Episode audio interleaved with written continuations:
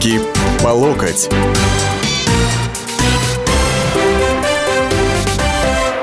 Здравствуйте, дорогие уважаемые. В студии радио «Комсомольская правда» Александр Гришин. Уже скоро, вот буквально послезавтра у нас грядет 8 декабря, а день, которого 25 лет тому назад были подписаны Беловежские соглашения, согласно которым Советский Союз, Союз Советских Социалистических Республик канул в лету. А вот э, как раз вчера э, началась демонстрация одного фильма по Первому каналу. Называется «Обратная сторона Луны», э, второй сезон, где главный герой, э, он приходит сознание в таком неком альтернативно-параллельном Советском Союзе, где нет мобильных телефонов в 2011 году, но есть некие карманные телефоны, да, вот, где э, как бы вот советская действительность, она с одной стороны отражена, с другой стороны она как-то гипертрофировано, пародировано, понимаете? Ну, поскольку там снимался господин Макаревич, там продюсером выступал господин Цикало, я как-то даже не сомневался в том, что а, такой альтернативно-параллельный СССР будет а, не самым приятным зрелищем, грубо говоря. Да, конечно, хорошо так похихикать, глядя на тупых, ну, просто доведенных до стадии умалишенной дееспособности э, советских милиционеров э, стараниями сценариста и режиссера. Но на самом-то деле, дорогие товарищи, так ли так ли они правы, вот создатели этого фильма, и каким был бы СССР, если бы его удалось сохранить вот в наши дни, да, каким бы он был. И вообще, на самом деле, можно ли было сохранить СССР – вот. А вы знаете, вот буквально сегодня на сайте «Комсомольской правды» вышел замечательный материал нашего обозревателя Евгения Александровича Черныха. Вот. И э, я хочу задать ему вопрос вот как раз на эту тему. Можно ли было сохранить СССР? Можно, конечно, было.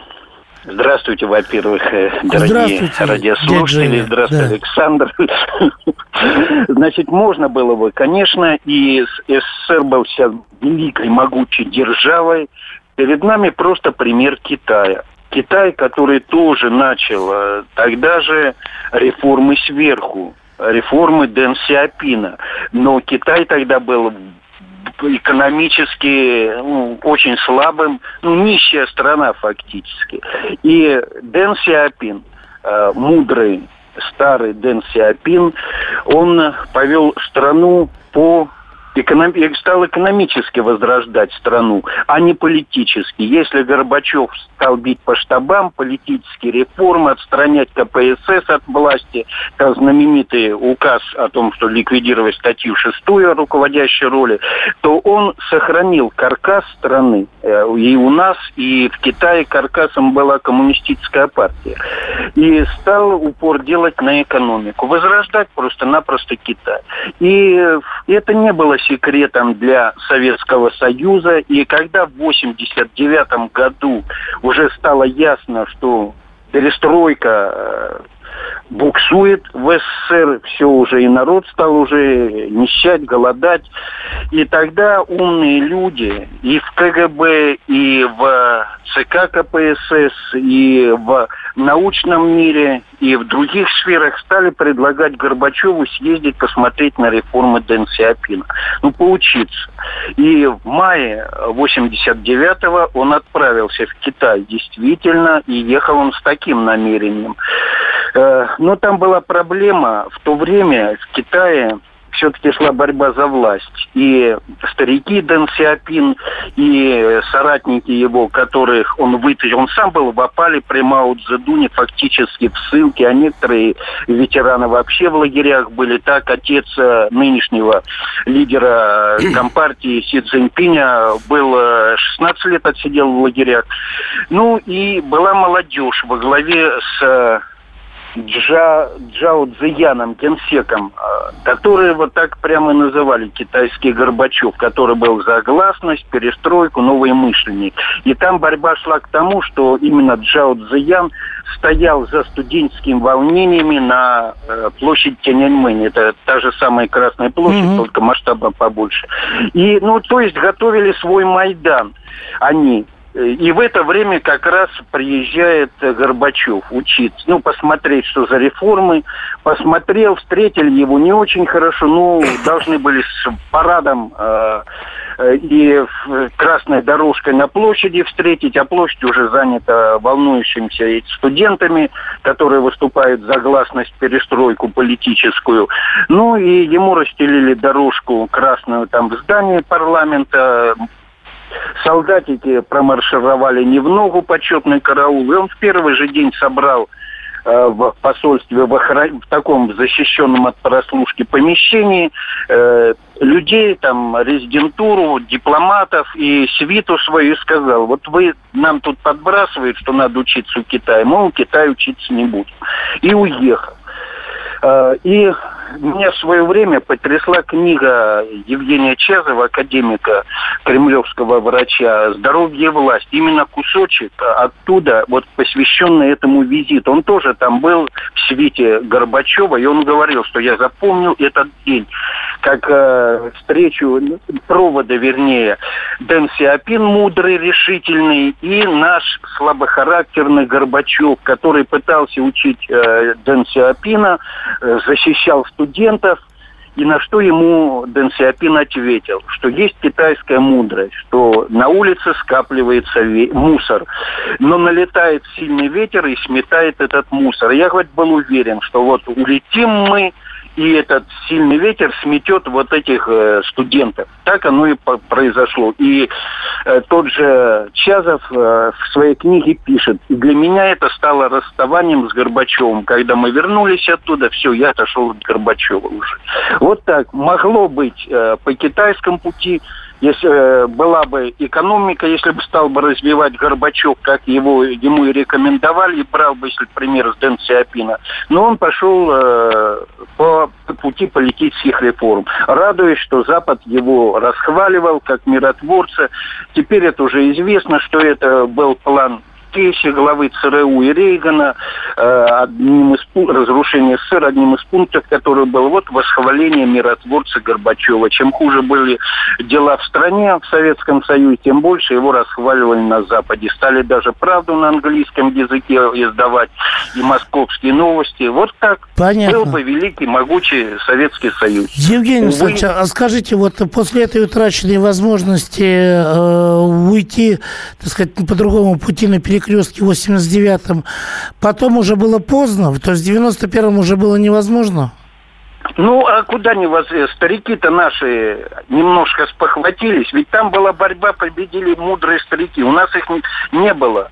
Вернее, были когда, но в 85-м уже фактически Громыко сдался, перешел на сторону Горбачева, других оттеснили, а потом вот мне Лихачев говорил, который тоже был в числе молодых, когда вот поняли мы, что дела-то плохи. Он же их потихоньку отстранил, патриотов во власти, которые сначала вместе с ним совершали эту перестройку. И говорит, когда мы поняли, он мне откровенно, не назвав, правда, фамилию, говорит, я разговаривал с некоторыми членами э, Политбюро, ну, не побоялись они выступить против Горбачева, когда уже было ясно, что страна это. А потом уже тот ГКЧП уже было поздно фактически. Понятно. Походу, да. Понятно. Ну, вот. сейчас не поздно. Надо развивать экономику в первую очередь. Обрати внимание, ведь Китай по-прежнему экономика, экономика. Во внешней политике его и не слышно. Ну, иногда резолюцию какую-то там поддержит Россию в Совете Безопасности ООН. А ведь он не лезет. А мы все больше сейчас опять внешняя политика. Спасибо. Внутри страны кризис. Спасибо, Евгений Александрович. Хотя, конечно, я с вами далеко не во всем согласен. Но 8 800 200 ровно 9702, телефон прямого эфира. И начнем принимать звонки после небольшого перерыва. Руки по локоть.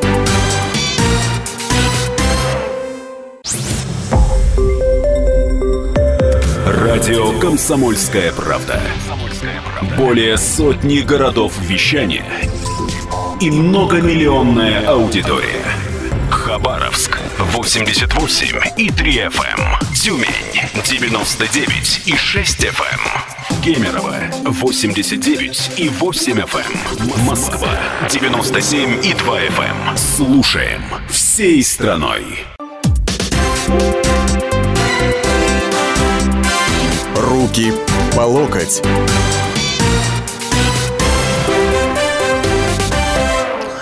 Вот так вот мы продолжаем на самом деле тему «Если бы не было тебя» 8 декабря. Вот. Конкретно вот 1991 года. Что могло бы быть на самом деле? Были ли шансы сохранить СССР? И каким бы СССР этот был в наше время тогда? Леонид, добрый день.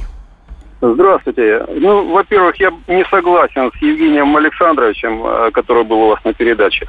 И я считаю, например, что не зря э, Дэн Сяопина и, э, ну, и предков тех, кто сейчас находится у власти в Китае, держали в лагерях Примал. Ну, они просто отступили от идеи марксизма и, в общем-то, оставив только формальную функцию КПК. Я считаю, что все экономическое чудо Китая, вот на которое упирает ваш гость в студии, с которым мы созванивались, оно основано как раз-таки на консолидации с Западом, с США. И консолидация это была направлена против СССР. Это вот э, относительно Понятно. Вопроса. Скажите, пожалуйста, а вы как давно были в Китае? Э, в 2006 году. Угу. Понятно. А где вы были и как долго? В Шэньчжэне был, я по работе был, я работаю с Китаем. И сейчас продолжаете работать? Да, разумеется, я продолжаю с, не, с некоторыми поставщиками деловые отношения. Вот. А, вот вам там, вас там ничего не поразило в 2006 году? Э, поразило, ну как поразило? Города очень красивые, можно сказать. Но в то же самое время... От Инфраструктура городов вам, вам как? Ну, передвигались мы на транспорте. Э, на, на частном. Так что с инфраструктурой я, в общем-то, никаких претензий к инфраструктуре нет. Инфра, инфраструктура, Понятно. по крайней мере, по, по центральным городам, вот э, Шэньчжэнь, Шанхай, она была, в общем-то, нормальная. Никаких... Ну, не будем говорить не про Шанхай. Шанхай – это витрина, скажем так, Китая. Например, Чунцинь, там, я не знаю, центральная область. Там, кстати говоря, оттуда масса таких вот э, пассажирских комфортабельных туристических туров, э, где один тур стоит там 5 тысяч, допустим, каюта. Вот, это скромненько. Вот. Э, вы знаете, я вот в Китае тоже был э, не так давно. Году я уже забыл, в 13 или в 14 Вот. Э, я вам могу сказать, что таких дорожных развязок а, как в КНР, нет сейчас ни в одной стране мира. Вот. А что касается, так сказать, э, там Западом, не Западом, понимаете, можно быть очень пламенным, но беспортошным революционером, вот, и, э, а можно быть умеренным коммунистом, допустим, да, который только формально там контролирует и так далее, но при этом сделать все, чтобы народ жил как можно лучше. Вот когда Дэн Сяопин послал папу нынешнего генсека Си Цзиньпиня в Гуанчжоу, да, где тогда зарплата была в сто раз меньше, рядом, чем э, с соседским Гонконгом. Вот. В Гуанчжоу было одно единственное высотное здание, которое высоту насчитывало пять этажей. Вот. Сейчас в городе Шэньчжэнь, который является центром Гуанчжоу, 12 миллионов жителей. Сплошные небоскребы в центре. Попробуйте 12 миллионов жителей вернуть назад э, в то состояние с одним пятиэтажным зданием в центре города, да, а, и, э, ну, я не знаю, обоснуйте это необходимостью революции и так далее. А КПК не утратил на самом деле своих руководящих позиций. Максим, здравствуйте. Здравствуйте. Вот э, вы сравниваете Китай с СССР, ну, ведь Китай, китайцы-то они, на самом деле у них совершенно другие, другой подход. У них открытые экономические зоны прибрежные, и вот там-то в основном нормально как бы процветание и происходит. А в основном вот в северных провинциях там люди очень бедно живут. И то, что вы говорите, там понастроили инфраструктуры, понастроили в северных провинциях города-миллионники, огромные небоскребы, так сами-то жители-то они там почти не живут. То есть э, огромная армия строителей строит эти города, и они пустые стоят. То есть это все как бы не про них. И в Китае там огромное количество проблем, и вот эти вот, э, которые вы говорите, сумасшедшие развязки, это не показатели. Вот в маленькой Европе там старинные дороги, но там нет даже таких развязок, которые были в Советском Союзе, и они прекрасно и без ракеты, без всего этого гигантизма жили, Понятно. и сейчас живут. Понятно, понятно. А, Максим, я вам хочу сказать, что в маленькой Европе полно ракет. Ракет не европейских, а ракет Соединенных Штатов Америки. Это раз. Во-вторых, Чунцы не относятся к, к э, северной провинции и к северо-восточной. То, что вы говорите, это относится к северо-восточному Китаю, это к уйгурскому автономному округу. Вот. А, уйгуры – это то, что называется сепаратисты, они воюют с центральной властью, властью. Вот. Но э, дело в том, кстати говоря, поддерживаемые из-за рубежа, вот, славные уйгурские сепаратисты. Вот. Э, вы знаете, к 2049 году в Китае принята программа по вот, выстраиванию великой китайской нации, понимаете? К 2021 году, почему к 49-му? А год образа, столетия образования КНР. Почему к 21-му? Столетие образования Компартии Китая. Вот, к 21 году полная, так сказать, ликвидация нищенства как класс для того, чтобы все жили э, более-менее нормально.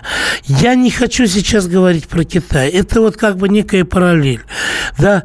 Но я не хочу говорить и про э, такой параллельный СССР, когда вот господа, которые вот сняли этот фильм «Обратная сторона Луны» второй сезон, они почему-то сосредоточились на представлении первого, кстати говоря, первого в мире мобильного телефона ЛК Леонид, э, как он там, господи, назывался, э, по имени изобретателя Леонид Иванович Куприянович, ЛК, да, ЛК-3 был в 61 году, а ЛК-1 был э, гораздо раньше, в 57 году на самом деле. Еще до того, как полетел спутник, первый советский, 9 апреля 57 года был э, испытан первый в мире мобильный телефон ЛК-1, который весил 3 килограмма. Вот. Это было изобретение Советского Союза. Так вот, ЛК-3, ЛК-1 очень напоминали тот якобы карманник, карманный телефон, который э, демонстрируется в параллельном Советском Союзе, вот в этом сериале. Я думаю, что, вы знаете, за 60 лет, уж если бы, если наши инженеры изобрели сам прибор, на панель бы, я думаю, они бы тоже обратили внимание и сделали не такое дубовое, тупое, полупародийное, так сказать, э, изделие. Э, Сергей, здравствуйте. Добрый день. Да. Вы знаете, ну, я думаю, Советский Союз развалился по национальному признаку. И это первопричина всего этого. Кстати, такая же мина замедленного действия и у нас в России. И самое, что печально, то, что нынешняя власть очень активно выступает на мировой, на мировом, значит, этом, на внешнем рынке. И как бы мало уделяет внимания внутренним проблемам. Это то же самое, вот те, на те же грабли не наступили, что и при Горбачеве. Вот, вот мне что опасаюсь. Вот два, два вот этих критерия, внешняя политика приоритетна, и это очень чревато для России. То есть у нас те же самые грабли. Спасибо, спасибо, Сергей. Вы знаете, отчасти я с вами согласен, а, потому что вот национальный вопрос сыграл свою определенную роль в а, развале СССР, на мой взгляд, по одной простой причине.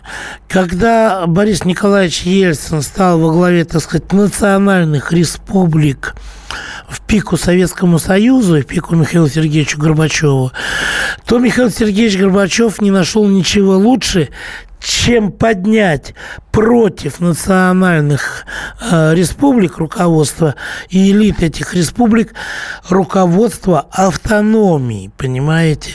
И вот здесь он э, начал с ними э, воевать воевать уже достаточно серьезно, а, противопоставляя крупным региональным элитам мелкие региональные элиты и так далее и тому подобное. Вот. Так что здесь масса на самом деле истории была.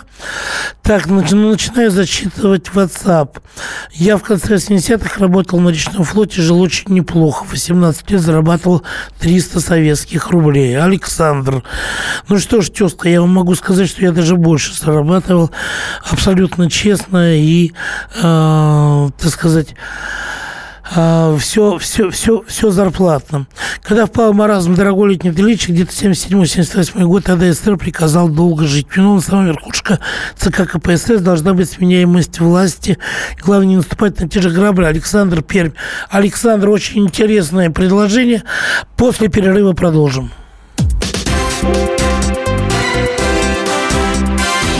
Руки по локоть.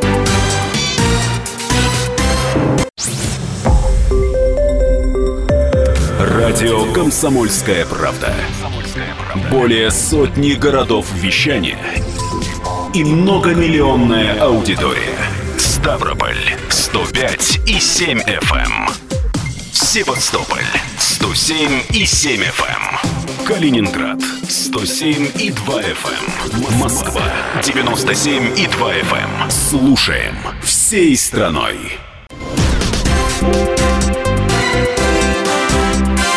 Руки по локоть.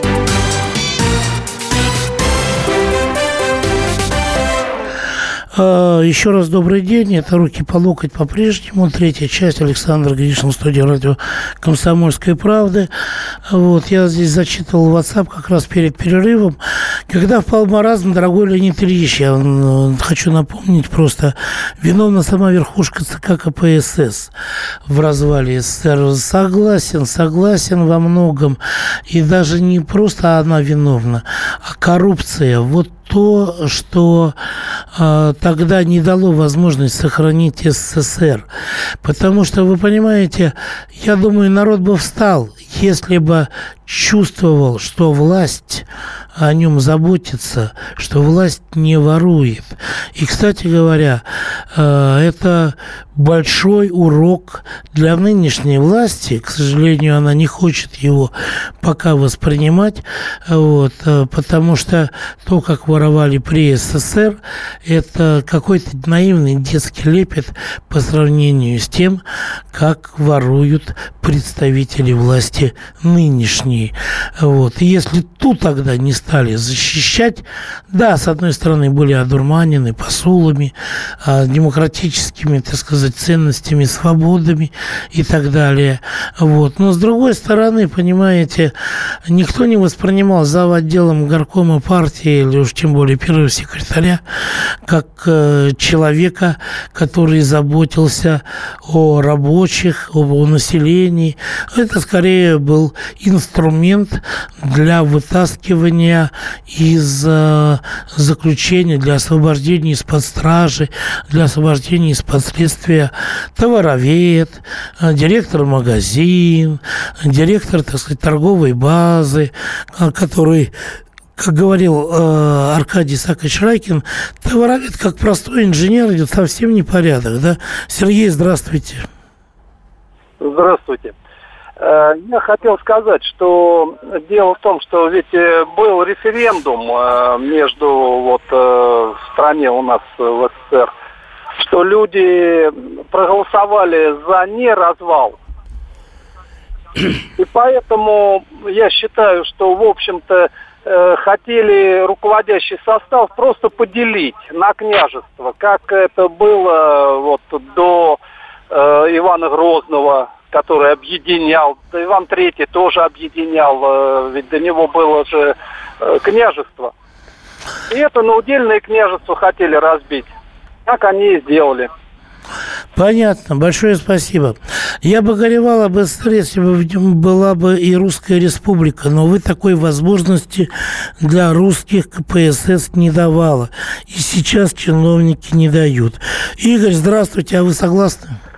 Э, ну, Русская Республика, это, это, это еще раз, это фрагментация России, это то, что идут по плану Далиса, это европейская часть России, типа Большой Польши, так что Русская Республика, это просто э, никуда не годится. Прежде всего решала аппарат, не парт-аппарат, а именно аппарат. После смерти Сталина начал решать несколько задач, как передать награбленное по наследству, как это монетизировать и как за, это, за, за то, ну, чтобы за это не нести ответственности. Эти задачи они решили, а теперь э, поэтому и власть фактически захватили преступные группировки в разных странах.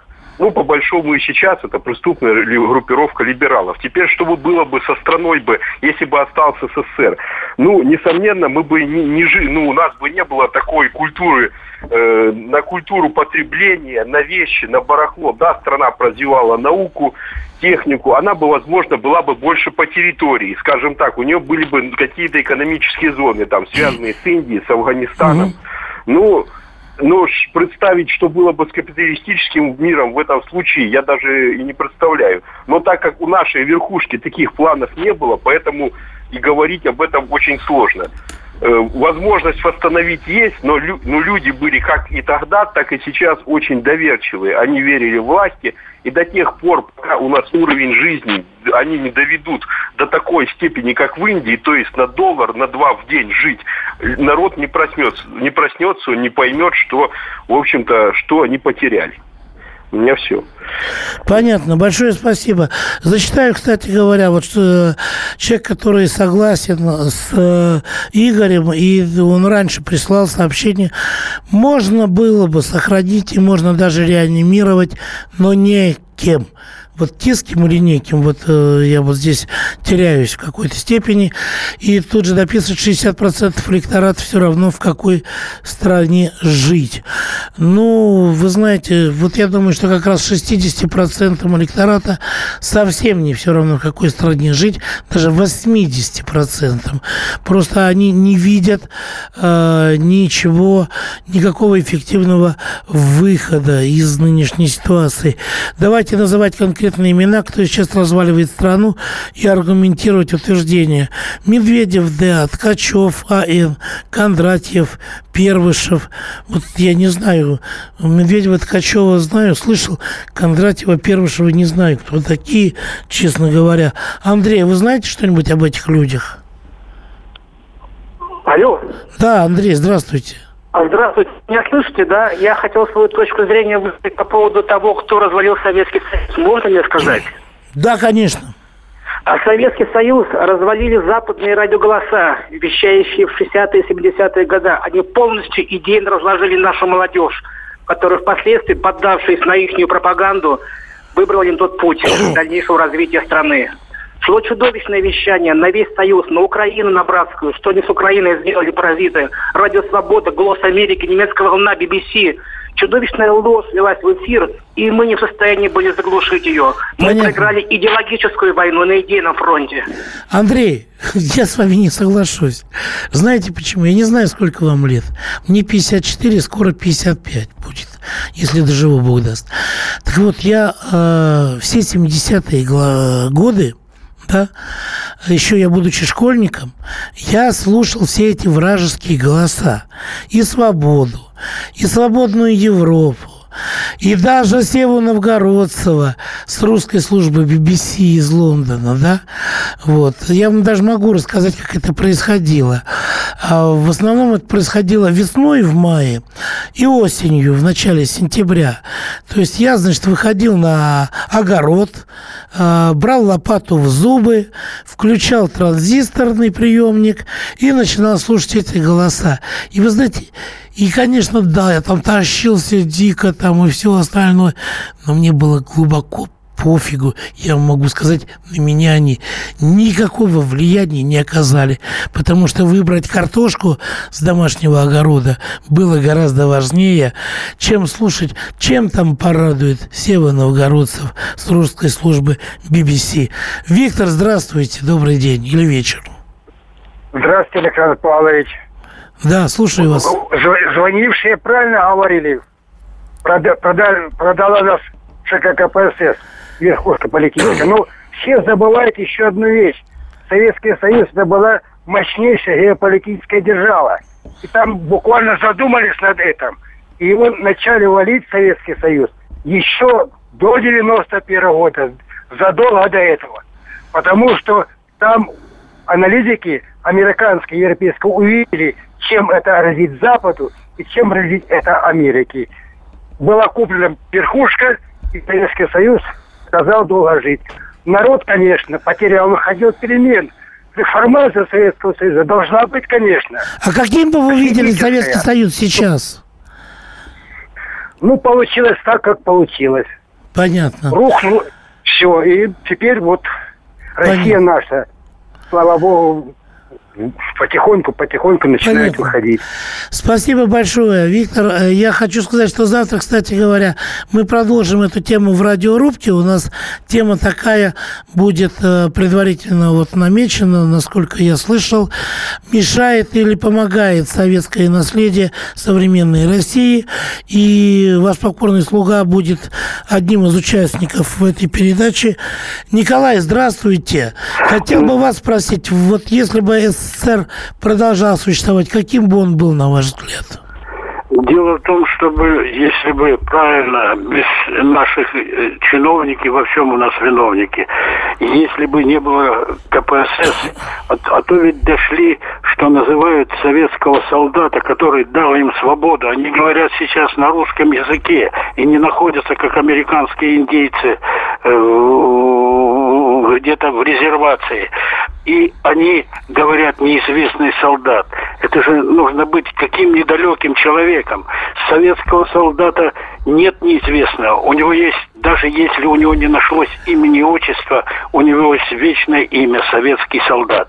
И поэтому, естественно, что сегодня молодежь разложена они в основном бросаются на прокладки с поддерживающим эффектом и многоразовые презервативы.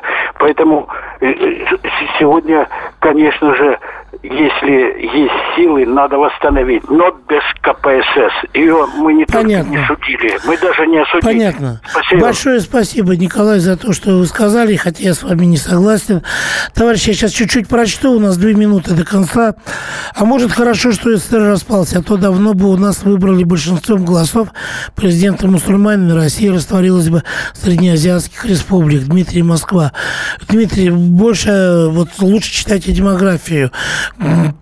кто, кого, сколько и так далее. Раньше нам говорили, что хорошо будут жить наши дети, а теперь детям говорят, что хорошо жили мы. Да, смешно, но трагично. Доброго здравия. СССР жив существует юридический референдум 91 года подтверждает это ли. И в 96-м это подтвердила. Ну, вы знаете, я не знаю, вы как-нибудь Украине это объясните с Грузией. Государство оказалось неэффективным собственником. Разве можно было так легко расстать собственность, которая создавалась десятилетиями всем народом? Так, вы знаете, очень много вы написали, я не могу все зачитать, у нас времени не останется. Лично я за советскую власть, но без коммунистов, понятно. А скажи, пожалуйста, Петька, Чапаев, он за коммунистов, али за большевиков? Не помните такого, нет? Э, так, Андрей, добрый день, если вы еще дождались. Э, здравствуйте. Да, минута, даже меньше. Так, а, одна из главных причин развала Советского Союза было отсутствие э, работы политработников как на гражданке, так и э, в армии. То есть они, они имитировали работу, только имитировали, а практически политработы не проводили. Понятно. И одно, одно из главных Соглашусь, причин, соглашусь это... с вами. У меня э, замполитом роты был подполковник по фамилии Склизкий двух слов не мог связать. Да, не удивляйтесь, что замполитом роты был подполковник. Рота такая была просто, что называется. Вот. Вы знаете, я могу сказать только одно. Это больная тема, она еще долго нас будет беспокоить. На этом сегодня до свидания. Руки по локоть.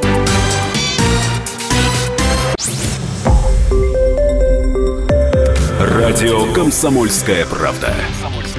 Более сотни городов вещания и многомиллионная аудитория. Хабаровск 88 и 3 FM. Челябинск 95 и 3 FM. Барнаул 106 и 8 FM. Москва 97 и 2 FM. Слушаем всей страной.